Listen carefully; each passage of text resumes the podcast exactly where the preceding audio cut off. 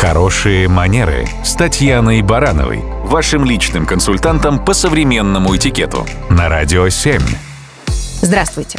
Сегодня все чаще слушатели интересуются вопросом норм поведения этикета в отношениях с жителями Китая.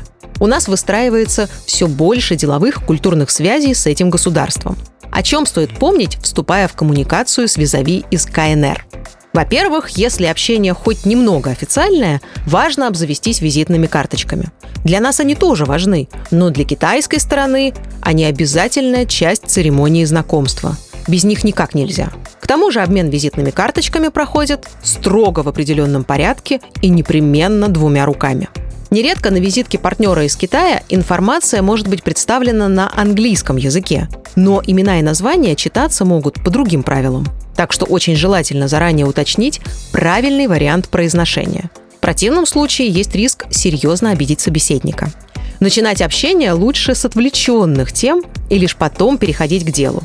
Проявлять остроумие с малознакомыми визави из Китая тоже нужно аккуратно. Здесь важно учитывать ранг собеседника, количество и уместность шуток, а также тот факт, что иностранца хохмача могут быстро счесть несерьезным и недостойным для того, чтобы вести с ним дела.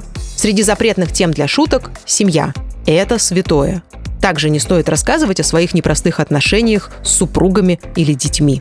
На встречу с партнерами из Китая желательно приходить вовремя, потому что для них опоздание – это проявление неуважения.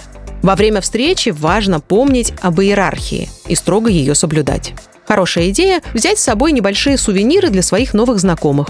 Но перед этим лучше заранее убедиться, что подарки не противоречат культуре и традициям собеседников. Вообще, всегда нужно готовиться к любой встрече, особенно если она с иностранцами или представителями другой религии или культуры. Это и есть хорошие манеры.